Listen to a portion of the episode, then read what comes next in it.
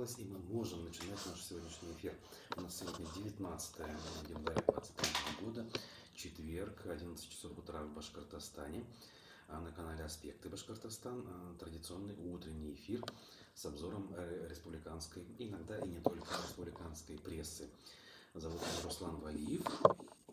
А вы, дорогие друзья, наши дорогие зрители, давайте присоединяйтесь не только в качестве тех, кто зреет нас, но и активных участников. Может, не очень активных. Если сказать бывает нечего, или у нас темы какие-то скучные, просто пишите здравствуйте, до свидания, приветствие, прощание, или достаточно лайка поставить порой. Вот Ирина а, пишет, э, доброе утро всем, вас плохо слышно, при этом пишет. Так, это вот нехороший сигнал, если нас плохо слышно. Давайте я а, кое-какие изменения внесу в конфигурацию, и ситуация, наверное, все-таки наладится. А, сообщайте по ходу дела, что и как происходит. А я, соответственно, напомню, что YouTube, ВКонтакте и Одноклассники – это наши основные э, площадки, где мы э, вещаем. И э, я вот вижу, да, ВКонтакте идет, значит, в Одноклассниках тоже все в порядке. Шорохи присутствуют, пишет Ирина. Понял, понял. Вот такие вещи важны, соответственно, для того, чтобы исправлять э, возможные недочеты в настройках конфигурации. Изменили мы э, систему э, записи звука, потому что э, была проблема на днях. Звук не запустился, не сработал, так сказать. И вот сейчас в порядке тестирования, что ли, работает другой подход к этому вопросу. Так, еще раз смотрю, уровень есть. В принципе, давайте тогда приступать, собственно, к содержательной части.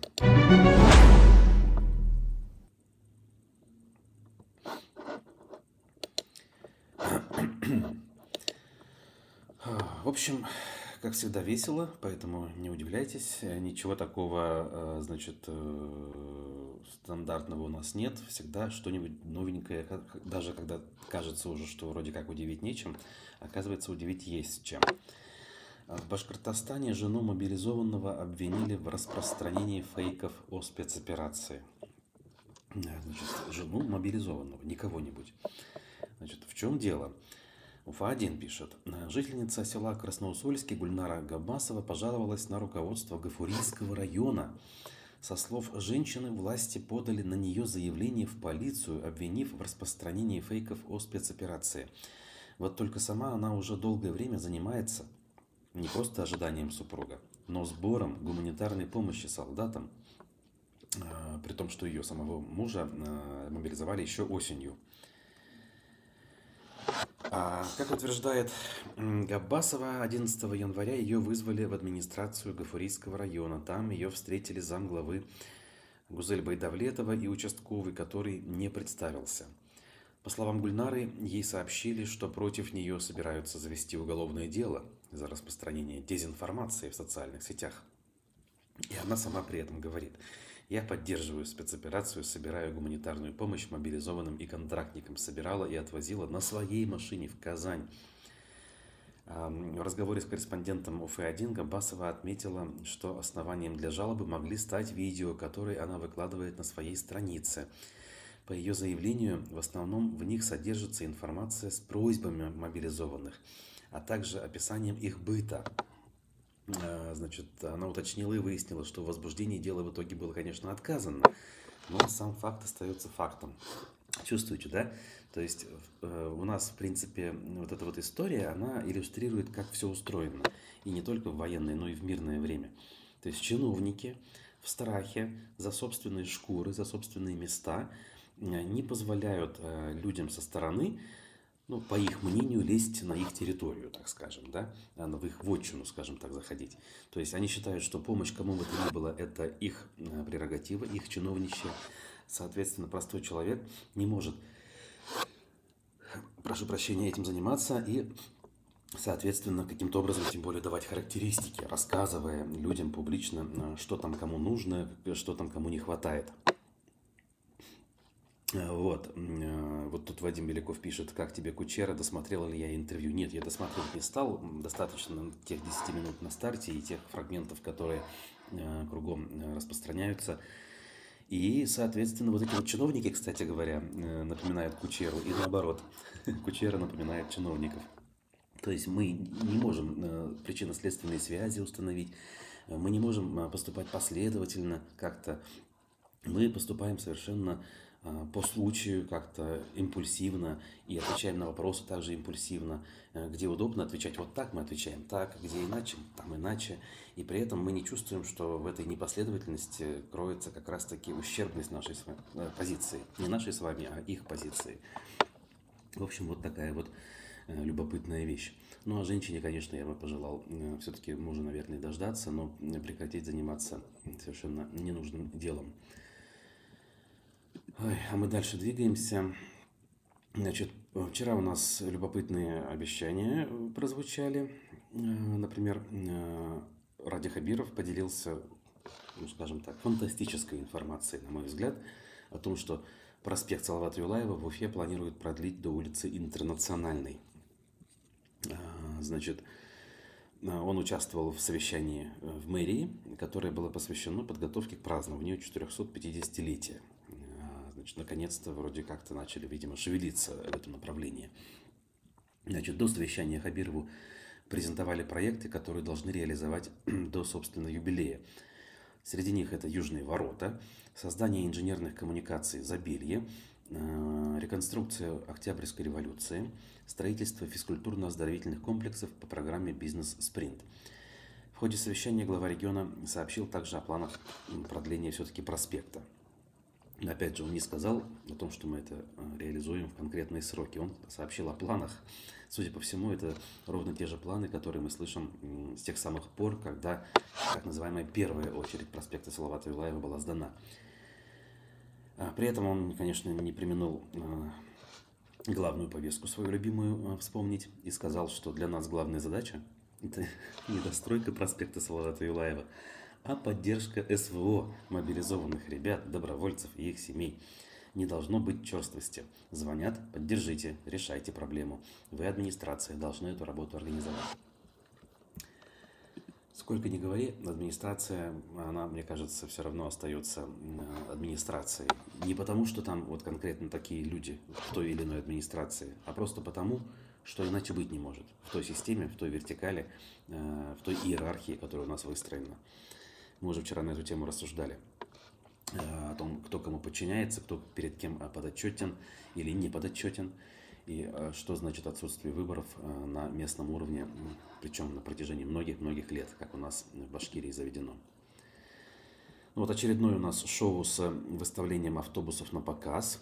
35 новых нефазов, и опять лично Ради Хабиров их вручал Башавтотрансу, хотя, как совершенно справедливо Олег Арефьев замечает, это должно быть рутиной, которую как бы никто не должен замечать. Э, а лишь замечать должны люди на улицах новые автобусы, которые по каким-то ну, понятным причинам пополнили парк и сделали передвижение более удобным. Но нет, каждую маломальскую партию у нас лично Хабиров встречает.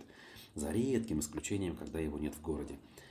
Я еще понимаю, какую-то первую партию после долгого перерыва, наверное, можно как-то встретить торжественно. Но нет, у нас ключи передаются от каждый, каждый, каждый партии автобусов. Значит, э, целое видео он выложил о том, что мы упорные и, и будем, соответственно, э, ну, и дальше эту работу продолжать, и сельские населенные пункты мы соединим. Ну, кстати, в 2019 еще году обещали соединить, в итоге даже тех, кого соединили, вновь разъединили. Я это знаю из того, э, что в некоторые райцентры пустили такие малогабаритные Форд Транзит и Баш Автотранса с Южного автовокзала. Но в итоге э, по, по некоторым направлениям они перестали ходить, потому что люди не пользуются их услугами, а продолжают пользоваться услугами частников, которые и дома их забирают, можно сказать, по адресу, э, проезжая круг там по райцентру, и по Уфе развозят э, по целевым местам, кому куда надо, кому в больницу, кому там в университет, в отличие от Башавтотранса, который не может себе этого позволить. Сейчас не буду долго рассуждать о том, а, как правильно, как неправильно. Наверное, все-таки правильно, конечно, иметь единую централизованную систему, которая работает как часы, где есть мобильные приложения, где есть удобная система билетов, единых, там, дневных, месячных и так далее. А, и люди могли бы этим пользоваться и отказаться от возможного риска, используя частника, который пусть даже из дома их забирает. Вот. Но, видите, до этого нам очень далеко, поэтому мечтать э, не вредно, как говорится. Вот. Но я думаю, что мы в обозримом будущем продолжим видеть эм, то, как элементарную операцию по передаче автобусов у нас проводят публично под камеры для того, чтобы ну, сделать, видимо, какой-то э, эффект видимости э, бурной работы. Хотя не из своего же кармана эти автобусы приобретаются. Тем временем судебные дела у нас какие? Верховный суд Башкирии изготовил таки мотивировочную часть решения по делу Юрия Шевчука. Значит, э, помните, да, штраф, э, концерт 18 мая в Уфе, потом Советский райсуд летом минувшего года и Верховный суд в декабре, который это решение оставил в силе. В документе указывается, что обращение Шевчука к публике носило явно негативное отношение к специальной военной операции – ну, здесь, наверное, э, в общем-то, Америку они не открывают. Шевчук не скрывает явно негативного отношения к спецоперации, как, например, я этого не скрываю. И что? Так вот, также оно было направлено на формирование у аудитории ложного мнения относительно истинных целей и задач российской армии. Вот так вот, да? Вроде бы о целях и задачах российской армии, в том тем более об истинных целях он вообще не говорил. Справедливости ради надо сказать, что а, о целях э, мне лично непонятно, потому что пропаганда эти цели очень а, часто меняет. Те самые денацификации и демилитаризация, которые звучали в первые дни, они, по-моему, с повестки довольно быстро исчезли. Ложь, одна ложь сменяет другую с интервалом примерно в два месяца. Значит, э, когда демилитаризация с значит, денацификацией исчезли где-то к концу весны прошлого года, возникла э, значит, тематика, по-моему, Донбасса исключительно о том, что нужно его освободить, в кавычках, разумеется, полностью. А, значит, первоначальные слова о том, что не планируется оккупация территории сменилось тем, что мы, дескать, возвращаем исторические места и так далее, и так далее. В общем, анализировать это очень любопытно. Коллеги-журналисты это делают частенько. Э, обратите внимание, кто не заметил. Еще, опять же, противоречивость показаний э, официальных лиц и госпропаганды в этом вопросе. Поэтому, конечно, ждать от суда каких-либо адекватных, э, хотя бы умозаключений на бумаге ждать не приходилось, но было любопытно, а вдруг что-нибудь интересное придумают. Нет, не придумали. Э, тем временем э, УФА-1 разбирается с вопросом, почему активиста обвинили в мошенничестве и как защита настаивает на оправдании. О чем речь? Экс-глава профсоюза э, медиков действия обжаловал свои шесть с половиной лет в колонии. Речь про Антона Орлова, известного активиста, в свое время частенько выступающего у нас в эфирах, Э, с э, различными данными по поводу того, э, как у нас нарушаются права медиков, особенно в период ковида, как нарушаются права сотрудников скорой помощи, например. Значит, в итоге, что мы видим? В Верховном суде, опять же, вчера прошло первое заседание по обжалованию приговора, значит, по делу Орлова, которого осудил Советский райсуд. Значит, Ему дали 6,5 лет общего режима и штраф 250 тысяч рублей. Дело против него экономическое. Активиста обвинили в двух эпизодах мошенничества в особо крупном размере, которые, по версии следствия, имели место в период, когда Орлов занимался бизнесом. Это было до его а, активной общественной, общественной работы. Соратники активиста по профсоюзу полагают, что общественная деятельность координатора могла стать дополнительным мотивом для уголовного преследования. Как следует из мотивировочной части приговора первой инстанции, суд установил, что в феврале 2020 года Орлов, будучи замдиректора уфимской компании «Нефтесервис», заключил сделку на поставку 260 тонн дизельного топлива с узбекистанской компанией. Однако исполнять обязательства изначально не планировал, а полученные деньги около 11 миллионов рублей похитил. Это версия следствия и суда уже в данном случае.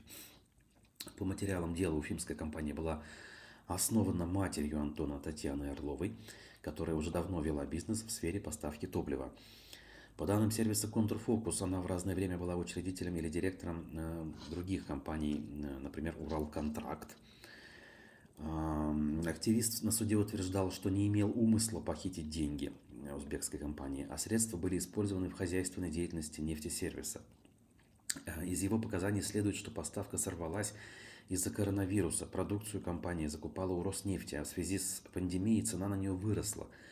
В период заключения этой сделки Антон Орлов уже увлекся общественной деятельностью, из-за чего вскоре покинул компанию «Нефтесервис».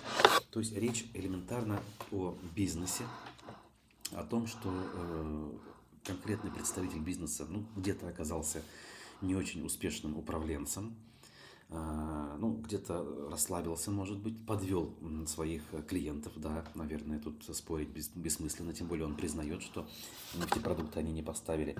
Но при чем здесь уголовное преследование?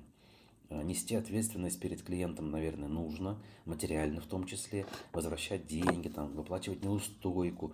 Для этого есть арбитражные какие-то процессы, для этого есть элементарно стол переговоров, причем здесь уголовное преследование – если в этом деле и нет а, преследования по политическим целям, предположим, на мой взгляд, здесь опять красноречиво а, демонстрируется то, как устроена сама правоохранительная система, где превалирует палочная система, где а, отчетность, э, статистика э, и, соответственно, получение званий и премий за количество уголовных дел и, соответственно, доведенных до суда и с вынесенным приговором, а не за качество этих самых дел.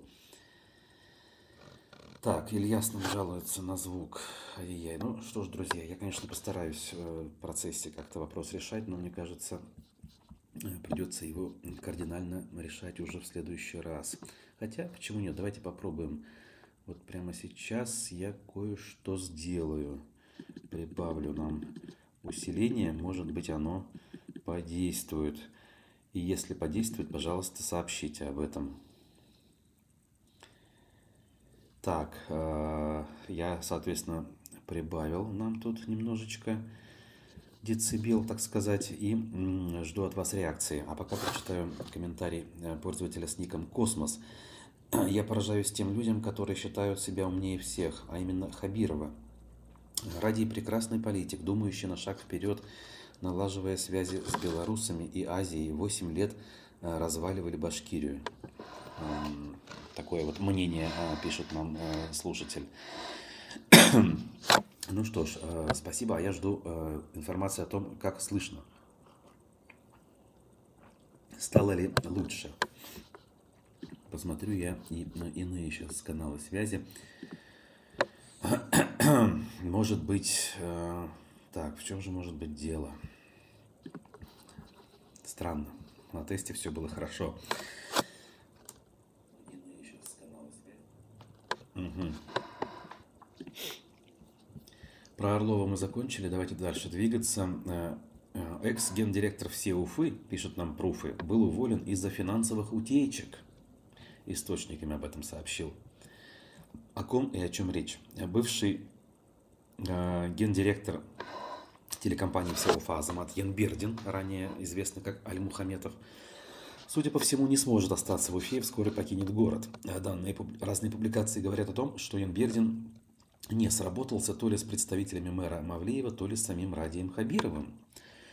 Источник Пруфов говорит о том, что в экономическом блоке телекомпании в ужасе от финансовых показателей и прожорливости компании. По слухам, экс-директор а, имеет на своем счету 5 квартир, внедорожники и бизнес – Ян Бердин возглавлял телекомпанию с декабря 2018 года. А, согласно разным источникам, убыток у всей Уфы увеличился с 38, с 39 даже миллионов рублей до 53 миллионов рублей в год. А, ранее Хабиров отметил почетной грамотой его. А, но вот, соответственно, Конкретики, конечно, в этом материале нет. Я рассчитывал, что там более конкретное что-то интересное будет. Но надо сказать, что Аль-Мухаметов в свое время из БСТ, еще при Хамитове, который его сделал тогда директором БСТ, уходил, мягко говоря, со скандалом. Ой, что могу сказать? Общественную палату возглавил. Довольно-таки неоднозначный журналист. Мы, конечно, знакомы и, в принципе, неплохо общались. И я в свое время, когда еще в конце 90-х посещал его э, ток-шоу «100 вопросов» на башкирском телевидении, ну, мягко говоря, э, смотрел на него э, снизу вверх, как на такого мэтра уже почти молодого российского, башкирской, башкирской журналистики. Вот. Последнее время не сказать, чтобы он какими-то особыми успехами в э, независимом именно подходе удивлял? Нет, конечно. Но вот эти вот вещи, о которых пишут пруфы, хотелось бы, конечно, иметь доказательства, те самые пруфы, чтобы были, потому что здесь всего лишь какая-то такая раскладка э, очень поверхностная. Так, возвращаясь к теме Муртазы Рахимова, те же пруфы рассуждают, что бы он сказал об установке ему памятника – давайте лучше технику купим. Это заголовок. Значит, президент России поднял вопрос с Хабировым, понятно. Значит, э, автором будущего сооружения выбрали Салавата Щербакова, понятно. Значит, э, политолог Сергей Лаврентьев считает, что лучшим способом сохранить память о Муртазе Рахимове будет завершение строительства мечети. Об этом мы тоже уже говорили. Владимир Савичев, политолог, э, также, мне кажется, увековечить э, память можно во, многом, во многих делах и проектах, которые реализовывались при участии Муртазы Губайдуловича. Историк Салават Хамидулин также поддержал идею, самым правильным было бы завершить строительство мечети. Это стало бы не только памятью о первом президенте, но и общей памятью для всей республики. О том, что проблемы с мечетью есть давно, мы уже говорили не раз. Значит, редакционный директор Пруфы и племянница э, Рахимова Рауфа Рахимова от имени родственников президента говорит, что увековечить память первого президента можно и другим способом, а не только установкой памятника. Вот. Она говорит, «Э, Муртаза Губайдулович часто мне задавал такой вопрос. Хуалык ниме эйте, хуалык ниме эйтер. То есть, что говорят люди, что скажут люди. Это важное качество руководителя, согласитесь. Он старался соотносить свои действия с ожиданиями и потребностями людей. Э, Хуалык Немяйтер относительно памятника себе. Я уверена, именно такой вопрос задал бы наш Бабай. А люди говорят, лучший памятник Муртазе Рахимову – это достроенная работающая мечеть Ар-Рахим. Мы, семья, очень благодарны э, Путину за проявленное уважение, это мы уже говорили. Э, соответственно, Уверяю вас, она продолжает, э, именно так Муртаза Рахимов и поступил бы. Лучше давайте технику купим, улицы Уфы будут чище. Так сказал бы Муртаза Губайдулович, считает Руфа Рахимова. А, тем более, что памятники в Уфе, к сожалению, чересчур дорогие. Таково мое личное мнение. Несомненно, памятник нужен, но давайте дождемся, когда республика станет снова великой. Вот такие вот слова э, она озвучила, ну, наверное, вполне себе искренне. Но, как говорится, этим э, делу не поможешь. Процесс запущен, маятник завертелся, как было с э, монументом моим э, Шаймуратову. И все, как говорится, тут уже отступать некуда. По поводу звука писали, не чувствуется улучшение. Очень жаль, конечно. Но у нас уже дело близится к завершению. А, на тему памятника вот еще. Уфа-1 фантазирует так и пишут, фантазируем, где в Уфе лучше всего поставить памятник Рахимову. Рассмотрели и визуализировали несколько вариантов, от серьезных до совсем безумных. И тут целый ряд фотографий, ну, некоторые, мягко говоря, смешные. Э, стоит огромная статуя размером чуть ли не с саму мечеть, рядом с проспектом Салавата Юлаева. И довольно-таки э, неоднозначная поза у экс-президента. Более симпатичный вариант у Уфы-арены – Э, Еще есть один вариант. Э, это вот я даже не понял, где-то в районе телецентра, по-моему, в кулуарах. Плюс на кольце центрального рынка посредине, в том месте, где э, сняли рекламную конструкцию и пообещали поставить э, такую скульптуру «Тепло рук». Помните, мы ее обсуждали. Значит, дальше вариант у Белого дома прямо на крыше Центра управления республикой. Дальше вариант э, на одном из фонтанов в э, парке э, Матросова, он же Ленина, у Белого дома. плюс рядом с Лениным у горсовета, причем такого же размера и такого же цвета. Тут набережная есть. В общем, любопытная история. Посмотрите, улыбнитесь, как говорится. Тем временем глав экспертиза утвердила э, проект участка трассы Дюртюли-Ачит в Башкирии. Так, громкость норм. А, вы задеваете то ли стол, то ли мышкой водите. Вот и шорохи пишут. Ну ладно, я все прослушаю, пойму на самом деле, откуда эти шорохи. От стола то ли от мышки, то ли еще что-то мешает. В общем, понятно, есть чем разобраться. Все было нормально, и вот улучшение не всегда приводит к улучшениям, собственно. Возвращаясь к публикации РБК. А, к чему вообще она? Глав госэкспертиза выдала положительное заключение на строительство двух участков первого этапа трассы Дюртюли-Ачит на территории Башкирии. Ранее экспертиза уже одобрила проекты второго и третьего этапов в Пермском крае и Свердловской области. Платная трасса станет частью строящейся магистрали М12 Москва-Казань-Екатеринбург. Общая протяженность дороги от Дюртюлей до Ачита составит 275 километров. 140 из них пройдут по территориям Дюртюлинского, Бураевского и Татышлинского районов. Строительство четырехполосной трассы в регионе разделено на два участка с нулевого до 90 километра и с 90 по 140. А, она начинается от развязки дороги М7 и закончится развязкой на границе Башкирии и Пермского, Пермского края. В госкомпании «Автодор» Реализующий проект сообщили, что на всех этапах будущей трассы уже начаты строительно-монтажные работы, идет возведение временных мостов и строительство технологических дорог. Завершить участок планируют все-таки уже в 2024 году. Значит, на 68-м километре трассы на пересечении с дорогой регионального значения Уфа-Бирск-Янаул разместится развязка Слушайте, учитывая, сколько такие развязки строят, по 3-5 лет их строят, как они собираются эту дорогу сдать в 2024 году, не совсем понимаю. Значит, эм, еще одну развязку организуют на 127-м километре на пересечении с региональной дорогой Бураева-Старобалтачева-Куеда. В рамках строительства магистрали будет возведено 15 мостов. Самым крупным станет мост через Белую длиной 814 метров. Мост через Белую чего стоит. Опять-таки, вспоминаем сроки строительства. Обычно ну, два года. Это вот совсем, наверное, в лучшем случае. А у нас до 24-го осталось что? Один год. Не верю, не верю. В общем, подробности здесь есть. Опять же, в реализа... реализуемости всего этого глобального проекта тоже можно сомневаться. А, но так или иначе власти продолжают настаивать, что этот проект э, планируют реализовать. Посмотрим, поживем, увидим. А в ближайшие полчаса после перерыва э, ждите эфир. Э, у нас будет замечательный эксперт в области экономики Всеволод Спивак.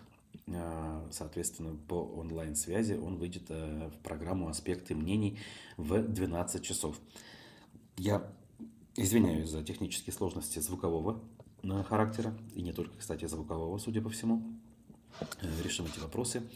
Спасибо за терпение, спасибо за лайки. А, прочитаю вот напоследок комментарий нашего зрителя Стив Шоу. Про памятник. Лучшим вариантом будет заключение новых настоящих федеративных договорных отношений и построение э, монумента суверенитету Башкортостана и убрать глыбу грез в парке Матросова. Слушайте, прекрасная мысль, да, согласен. В этом смысле вернуться к истокам, к федерализму, хотя бы в какой-то его части, было бы замечательно, конечно. А пока я с вами прощаюсь. Меня зовут Руслан Валиев. Увидимся, я думаю, в эфире уже завтра. Э, хорошего всем дня. Э, берегите себя и близких. Пока.